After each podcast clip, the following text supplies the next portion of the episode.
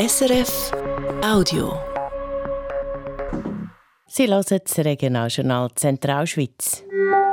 Die Stiftung für selbstbestimmtes und begleitetes Leben Luzern, die SSBL, hat Geldprobleme und muss 27 Stellen streichen. Wir fragen, warum? Und dann geht es in unserer Sendung schwerpunktmässig um die Wahlen im Kanton Schweiz. Die sind in einem knappen Monat. Neun Leute wollen einen von den sieben Sitzen im Regierungsrat. Heute stellen wir Ihnen vier von ihnen vor. Und das Wetter, morgen Morgen hat es wieder Nebelfelder, später soll es aber an den meisten Orten auftun. Das bei Temperaturen von etwa 10 Grad. Am Mikrofon Julia Stirnimann. Eine der grössten Institutionen im Kanton Luzern, wo Leute mit Behinderungen betreut, hat finanzielle Probleme. Die Stiftung für ein selbstbestimmtes und begleitetes Leben, kurz SSBL, hat letztes Jahr ein Defizit von 800.000 Franken gemacht. Jetzt hat sie bekannt gegeben, dass sie 27 Vollzeitstellen streicht.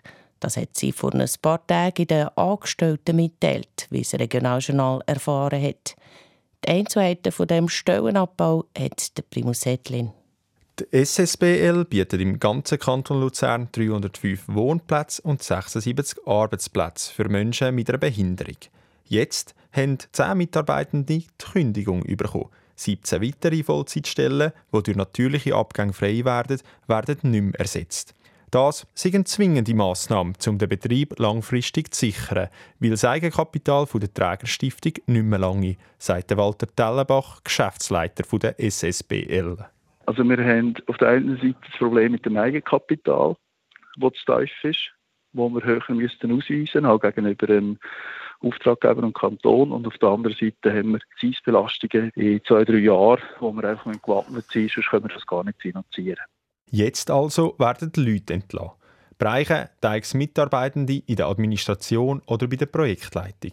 Und das ohne dass es auf den Betrieb Auswirkungen soll haben. Es sind also keine Betreuerinnen und Betreuer betroffen und darum soll es in Zukunft auch nicht weniger Wohn- oder Arbeitsplätze für Leute mit Behinderungen geben. Sind in dem Fall bis jetzt ganz einfach zu viele Leute auf der Lohnliste gewesen? kann man jetzt so äh, ummünzen. Es ist immer, wenn es gut läuft, dann ist vielleicht noch nicht so sichtbar und wenn es nicht so gut läuft, dann fällt das dann mehr ins Gewicht und dann kommt es an die Oberfläche und das ist jetzt passiert und wir wollen handeln und wollen nicht abwarten. Aktuell arbeiten bei der SSBL 870 Leute an 10 Standorten im ganzen Kanton Luzern. Die Stiftung gibt es seit 1971. Sie ist eine der grössten Arbeitgeberinnen im Kanton Luzern. Der Hauptsitz ist zu Rathausen bei Emmen. Vor allem dort werden die Stellen abgebaut. Neben den Wohnmöglichkeiten werden dort auch Produkte hergestellt, zum Beispiel Schalen oder Tischsätze. Finanziert wird die Stiftung zum grössten Teil vom Kanton und von Sozialwerken wie der IV. Die SSBL hat schon im 22 einen Verlust ausgewiesen und hat darum jetzt keine Alternative zum Stellenabbau gesehen. Nochmal der Walter Tellenbach. Wir haben uns dazu entschieden, weil wir einfach äh, wirklich in der Notlage sind. Wir können äh, das nicht mehr sicherstellen. Wir können nicht das dritte Jahr hintereinander Minus schreiben. Und wir müssen es wirklich dort machen, weil dort haben wir den grössten Hebel, den wir äh, können realisieren können. Kündigungen sind in den letzten drei Wochen ausgesprochen worden. Die Betroffenen sollen bei der Stellensuche von der SSBL unterstützt werden. Vor zwei Wochen hat das Äschlismatt im Ortsteil Wiegen ein Wohnhaus brennt. Dabei sind drei Kinder ums Leben gekommen. Und jetzt ist klar, warum es zu dem Brand gekommen ist. Anfangen hat es offenbar beim Güsselkübel. Mehr dazu jetzt in den Nachrichten. Mirjam Meisner. Die Untersuchungsbehörden gehen momentan davon aus, dass das wegen Fahrlässigkeit passiert ist, wie sie heute haben, bekannt gegeben Der Brand hat sich dann vom Güsselkübel aus aufs ganze Haus ausbreitet. Die Staatsanwaltschaft ist Detail aber noch am Abklären. Die Eltern der verstorbenen Kind und der neue Lebenspartner der Mutter sind zum Teil schwer verletzt worden. Und dann hat die Polizei auch noch den Grund für einen Brand von gestern Abend in der Stadt Luzern herausgefunden. Es geht hier um den Brand von einem Mehrfamilienhaus an der Friedensstraße gestern Abend nach der halben elf. Laut der Polizei hat es wegen einem überhitzten Akku von einem Elektro-Trottinett brennen. 17 Personen sind evakuiert worden. Drei haben mit dem Verdacht auf eine Rauchvergiftung ins Spital müssen. Der Kanton Luzern macht eine neue Unterkunft für Flüchtlinge auf, und zwar die Zivilschutzanlage Tschenken. In zwei Wochen soll die Unterkunft in Betrieb gehen und den Platz für 80 Personen bieten. Sie werde rund um die Uhr betreut, schreibt der Kanton in einer Mitteilung. Weil die Anlage unterirdisch ist, können die Menschen auch in den Räumen vom Begegnungszentrum Tschenken sein. Aus diesem Grund soll es laut dem Kanton auch möglich sein, dass Familien mit Kind Tschenken untergebracht werden. Am 3. März sind in zwei Zentralschweizer Kantonen Wahlen. Und genau um das geht es jetzt. Die Schweizer Wahlen im Regionaljournal. Letzte Woche haben wir die Situation im Kanton Uri angeschaut. Und jetzt geht es also um den Kanton Schweiz. Für die 100 Sitze im Kantonsparlament kandidieren fast 400 Personen. In der Schweizer Regierung sind sieben Sitze zu vergeben. Und die sind nicht gross umkämpft. Alle sieben bisherigen Regierungsmitglieder der bürgerlichen Parteien, also der SVP, Mitte und FDP, treten wieder an. Herausgefordert werden sie von einem Kandidat der SP und einem Parteilosen. Marlies Zehnder ist hier bei uns im Regionaljournal für Politik im Kanton Schweiz zuständig. Darum stelle ich ihr jetzt gerade die Frage, es scheint, als wären die Wahlen für die Regierung schon fast entschieden. Die sieben bisherigen Mitglieder der Regierung sind bei diesen Wahlen sicher klar im Vorteil und können tatsächlich recht entspannt in die Wahlen. Die beiden anderen Kandidaten haben einen schweren Stand, also der Jonathan Prelic von der SP und der parteilose Peter Abeck, Landwirt von Rotenturm. Er übrigens nimmt den dritten Anlauf für die Regierung. Grundsätzlich ist es so, dass der Kanton Schweiz traditionell bürgerlich-konservativ wählt. Das macht es für die Linken schwierig, dass sie sich nach zwölf Jahren in die Regierung könnte zurückkämpfen Und der parteilose Kandidat dürfte gegen die sieben bisherigen keine Chance haben. Kommt dazu, dass die Ausgangslage das mal noch speziell ist, weil es noch nicht lang her ist dass es äh, einen Wechsel gegeben hat in der Regierung. Es ist anderthalb Jahre seither, seit der letzten Ersatzwahl, wo zwei Regierungsräte während der Amtszeit aufgehört haben. Dann sind zwei neue Leute in die Regierung gekommen, der Xavier Schuler von der SVP und der Damian Meyer von der FDP. Beide sind jetzt erst ein Jahr im Amt. Und dann gibt es noch einen weiteren Punkt. Innerhalb der bisherigen Regierung hat es auch noch gerade einen Rostschaden gegeben. Petra Steimer von der FDP und der Herbert Huwiller von der SVP, beide haben ihre Departement gewechselt.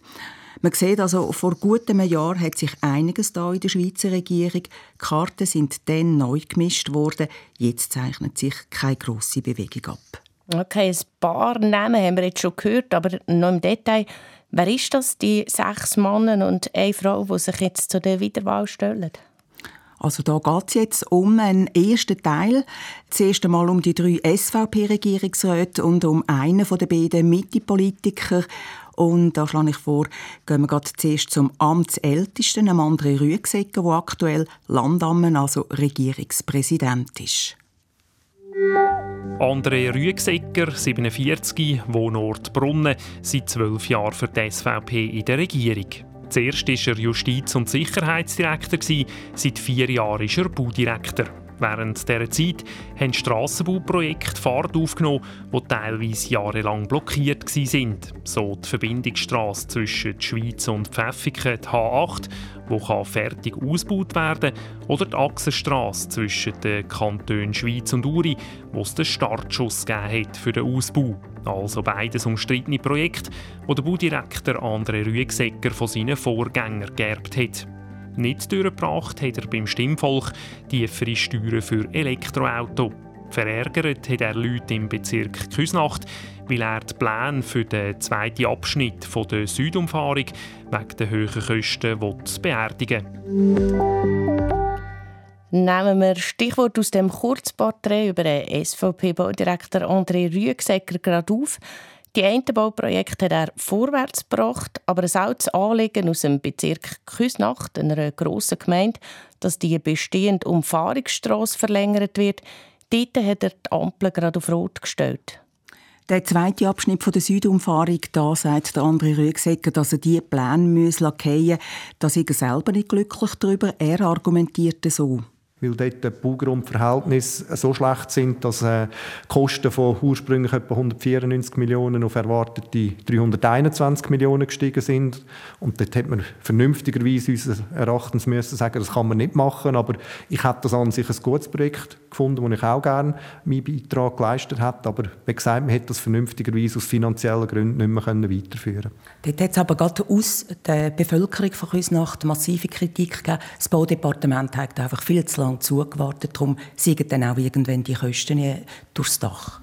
Ja, das glaube ich nicht. Ähm, natürlich ist auch dort ein langes Verfahren gewesen, wobei man hat ja den ersten Abschnitt realisiert und der Baugrund schlussendlich, oder, der ist nicht schlechter geworden in den Jahren, wo es noch ein länger gegangen ist, sondern wir hätten ihn einfach noch einmal genauer untersucht und mit den Erfahrungen vom ersten Abschnitt äh, zu Hilfe genommen und hätten einfach gesehen, äh, dass der Baugrund sehr heterogen, sehr setzungsempfindlich ist und das hat zu diesen erwarteten hohen Kosten geführt.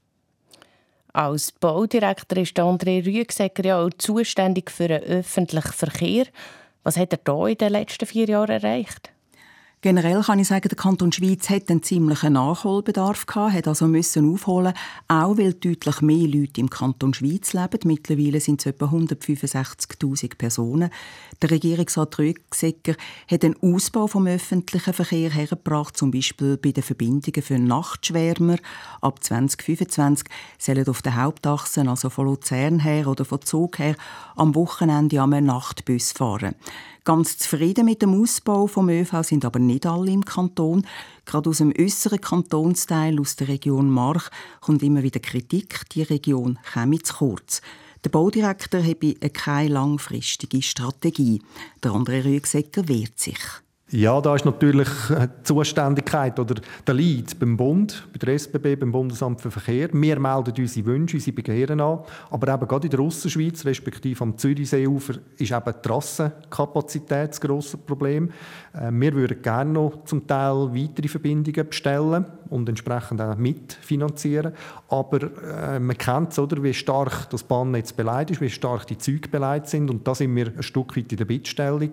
Und wir schauen, wo sind noch Kapazitäten nur für unsere Verbindungen. Aber ich kann versichern, dass wir uns sehr stark einsetzen und auch mit den entsprechenden Stellen in ständigem Austausch sind.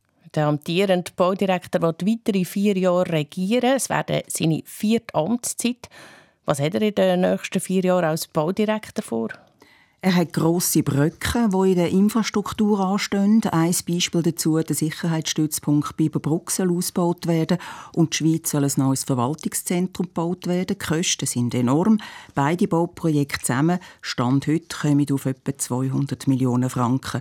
Und da wird der Baudirektor André Rüegsegger beim Stimmvolk gute Argumente müssen haben, um das durchzubringen. Vom André Rüegsegger wechseln wir jetzt zum Herbert Huwiler. Er ist der zweite SVP-Vertreter in der Schweizer Regierung. Zuerst zum Porträt über ihn. Herbert Huwiler, 52, Wohnort Friebach. Er ist seit vier Jahren in der Regierung. Zuerst war er Vorsteher vom Sicherheits- und Justizdepartement. Intensiv beschäftigt haben ihn dort die Änderungen im Wahlgesetz.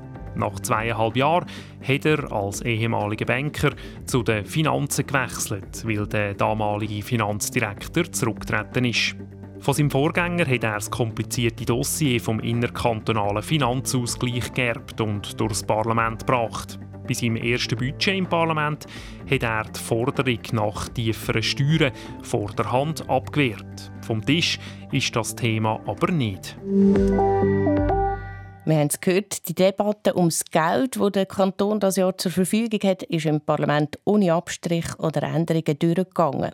Das Budget 2024 ist tiefrot mit einem Minus von 50 Millionen Franken. Und trotzdem bleiben im Kanton die Stimmen, die sagen, dass die Schweiz weiter runter soll mit den Steuern. Marlies Zehnder. Ja, verlangt hat das eigentlich mehr die FDP. Sie hat so schrammen immer auch Unterstützung bekommen aus der SVP. Das Mal war es anders, weil die SVP jetzt den Finanzdirektor stellt, hat sie die Forderung nach tieferen Steuern nicht mit unterstützt. Es gibt aber weiter Druck auf die Regierung. Der Kanton hat etwa 900 Millionen Franken auf der Seite und die Forderung ist da, dass ein Teil von dem Geld die Bevölkerung soll zurückgezahlt werden.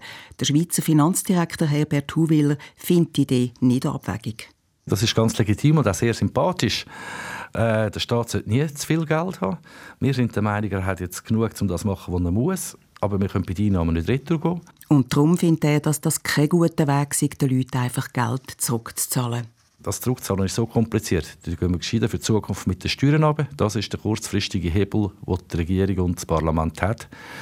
Das Zurückzahlen würde ein Bürokratiemonster ergeben, das wir nicht wollen.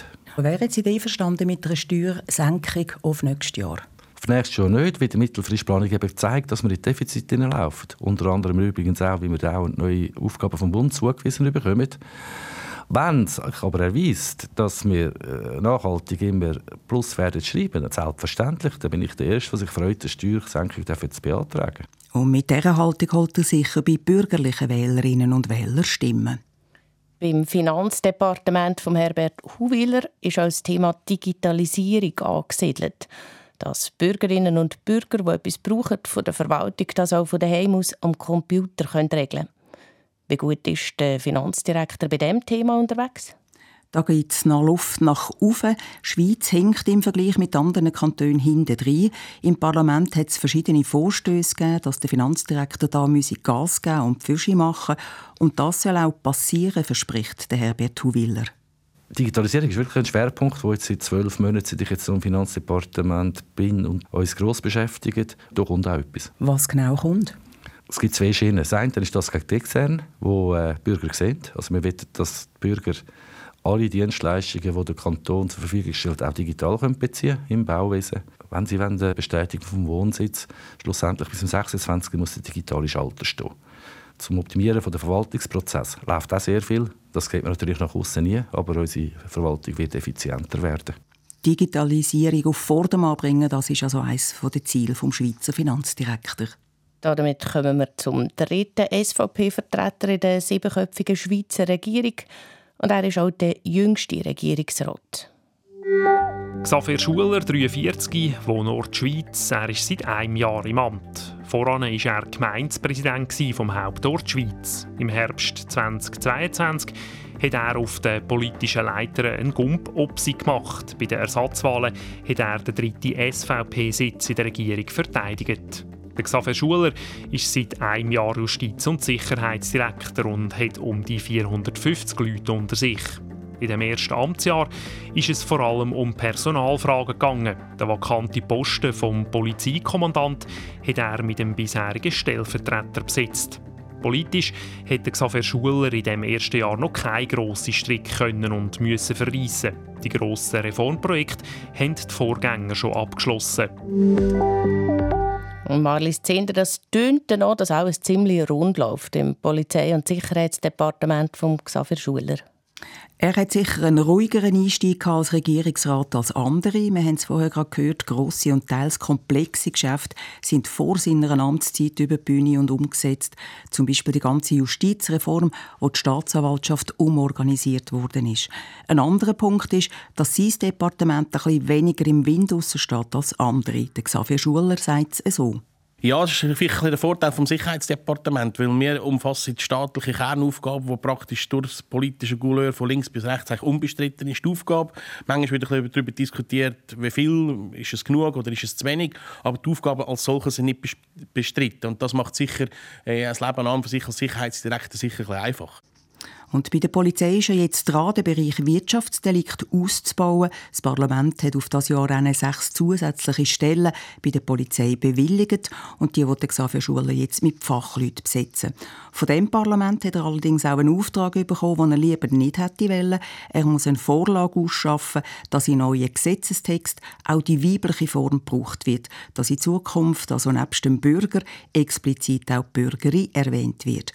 Durchgebracht hat das Anliegen Politikerinnen aus dem bürgerlichen Lager. Der Xaver Schuler ist nicht begeistert. Ja, ich glaube, man muss halt festhalten, in der absoluten grossen Mehrheit der Bevölkerung ist das schlichtweg kein Anliegen und kein Thema. Trotzdem hat das politisch im Parlament Widerhall gefunden und hat uns jetzt damit beauftragt, also wir stehen erst am Anfang vom Weg von dieser ganzen Geschichte. Wir haben also mit ja, aus einem politischen Nicht-Thema doch einen gewissen Aufwand generiert. Jetzt müssen wir einen Gesetzesvorschlag bringen, jetzt müssen wir das Gesetz ändern und so weiter. Wir stehen erst am Anfang von dem Prozess und wir werden den gesetzlichen Auftrag so erfüllen, was das Parlament geht. Wir werden die Vernehmlassungsvorlage Vorlagen ausarbeiten diesbezüglich, werden mit einer Vorlage ins Parlament hineingehen und dann wird sehr wahrscheinlich am Schluss in dieser Frage sogar die Bevölkerung entscheiden. Sie haben gesagt, die Mehrheit der Bevölkerung, äh, deren ist das gar nicht wichtig. Aber wissen Sie denn das, ob Ihnen das wichtig ist oder nicht?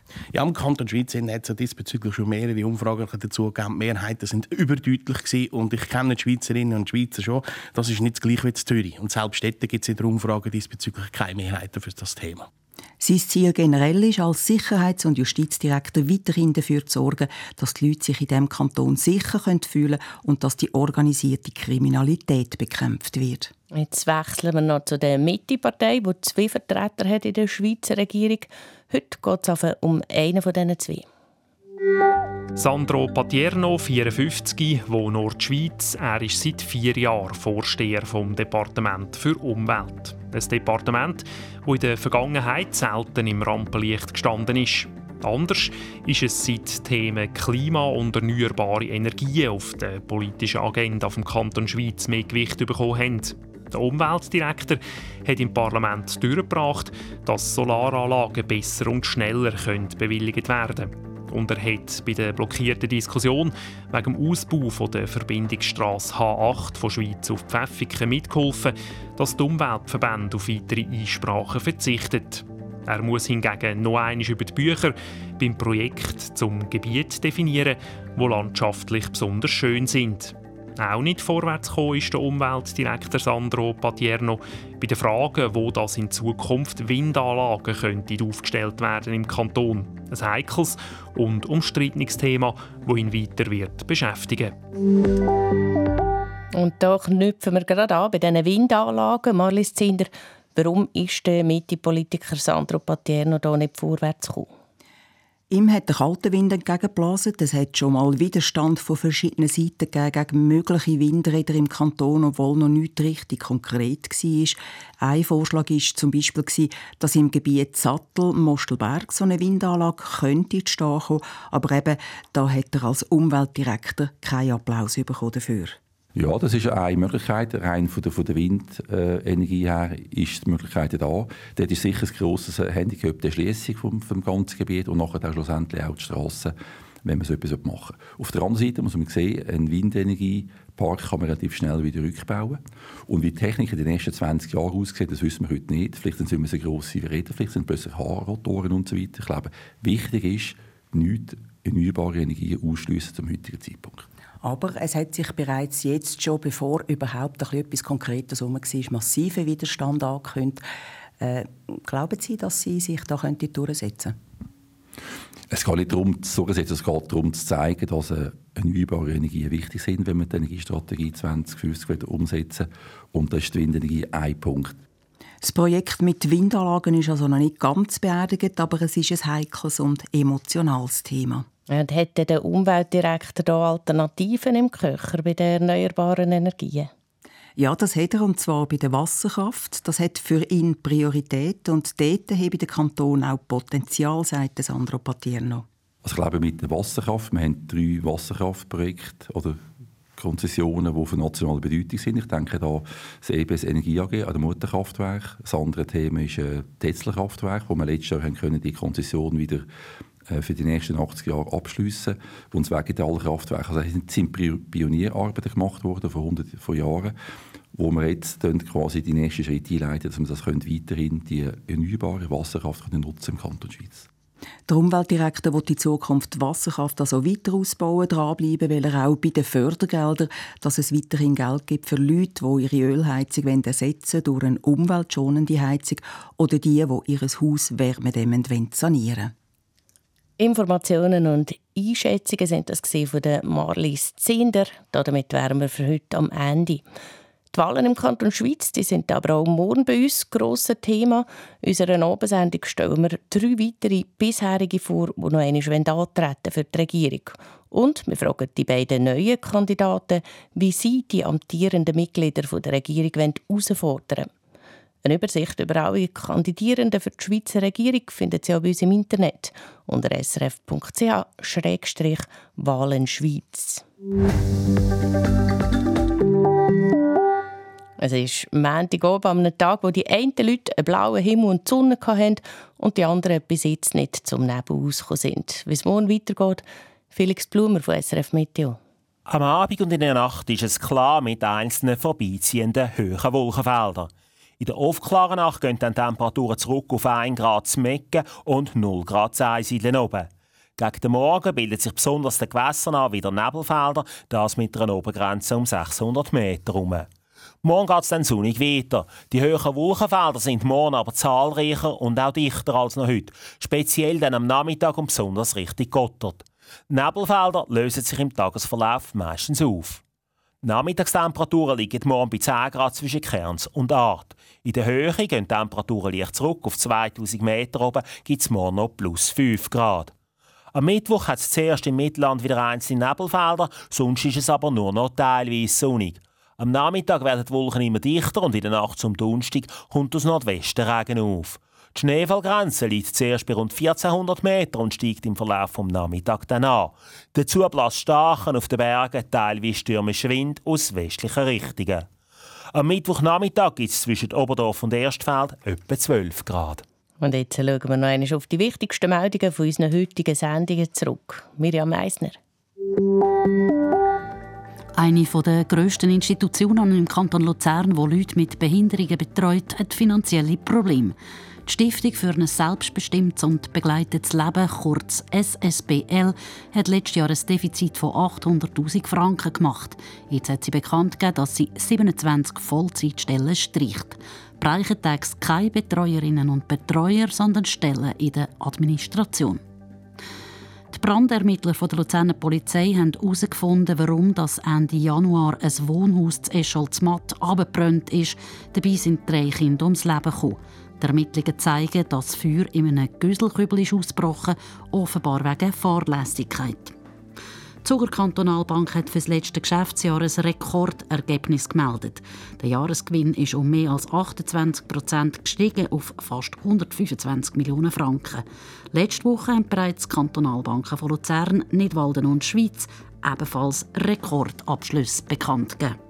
Und der Kanton Luzern macht in der Zivilschutzanlage Schenken eine neue Unterkunft für Flüchtlinge auf. Sie soll Platz haben für 80 Personen. Weil die Anlage unterirdisch ist, sollen die Menschen auch in den Räumen vom Begegnungszentrum Schenken können sein. Darum ist es laut dem Kanton auch möglich, dass Familien mit Kind untergebracht werden. Regionaljournal Zentralschweiz, unsere Produzentin heute Miriam Meisner, am Mikrofon gesehen Julia Stirnimann.